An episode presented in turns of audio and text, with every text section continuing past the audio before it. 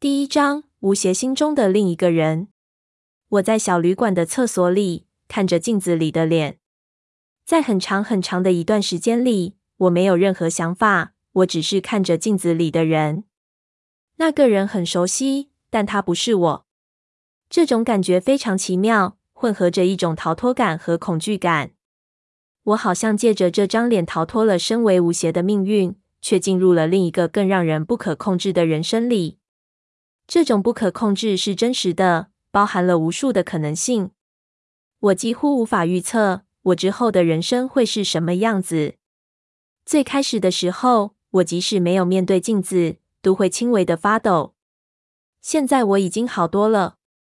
很多事情开始你无法接受，一旦接受了，你会发现也就是那么回事。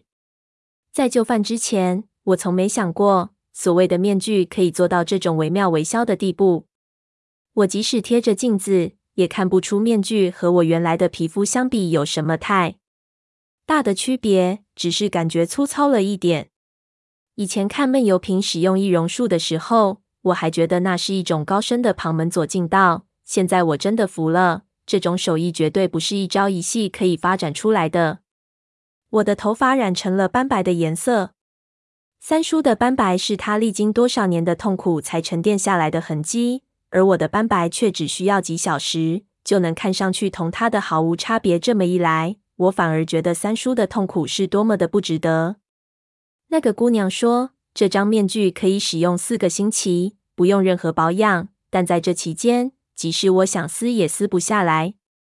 中国的易容术其实是一种发展非常成熟的化妆术。和现在的塑化化妆非常相像，可因为目的不同，易容术的成本比塑化化妆要高得多，不可能在现实中大量推了。只有真正掌烧了技术的人，或是想要达到非常重要目的的人才会使用。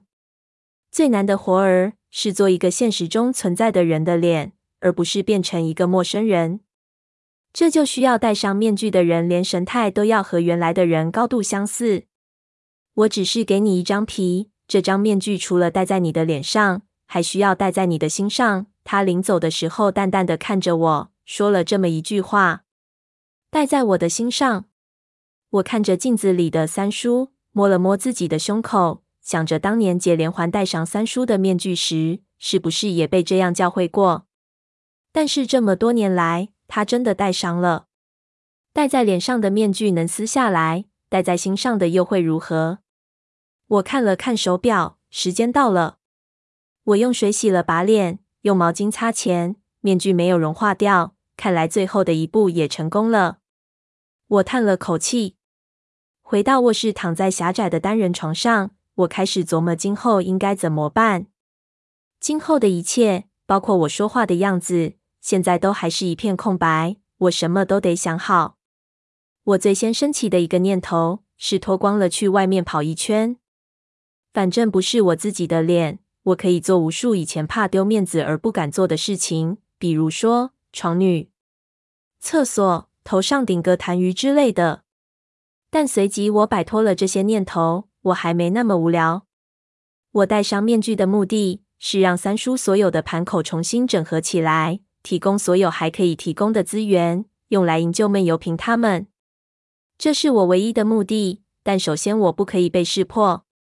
我的声音没法伪装，这需要专门的训练。想来也不可能我自己杀到他们中间，嬉笑怒骂间把他们都搞定。我又不是影帝，以我的这种气场，肯定几分钟之内就会被识破。这是只可智取，不可强攻，还得得了便宜卖乖。最好的情况是，我不用和他们正面冲突，只需要远远的让他们看一眼，然后使用一个代言人。我知道我必须得到潘子的帮助，只有他熟悉三叔和三叔下面人的秉性。但是我真的不想再把潘子拖下水。他应该走出来，不应该再走回去了。但除了潘子之外，还有谁可以帮我呢？我想来想去，想不出任何一个人来。我这才发现，没有了三叔，我在这个圈子里真的一无所有。我拿出手机。一个一个名字的看下来，发现短短几年之间，太多东西都物是人非，一切都不一样了。最后，我还是翻到了潘子的那一栏上。我闭上眼睛，说了声对不起了，就拨通了他的电话。潘子应该还没有回来，否则他一定会打我的电话。外面是傍晚，不知道他今天又遭受了怎样的揶揄，也不知道他看到我会是什么样的表情。不知道为什么，我觉得很好玩，但是同时又觉得有一种无法排斥的低落。在电话里，我没有跟他说具体的事情，只说我想到一个办法。他的声音还是很沉着，但透着无比的疲惫。我们约了一个地方见面。我翻身起床，从衣橱里拿出了一套衣服，疑是那个姑娘给我的。三叔喜欢穿的那种带点古风的外套。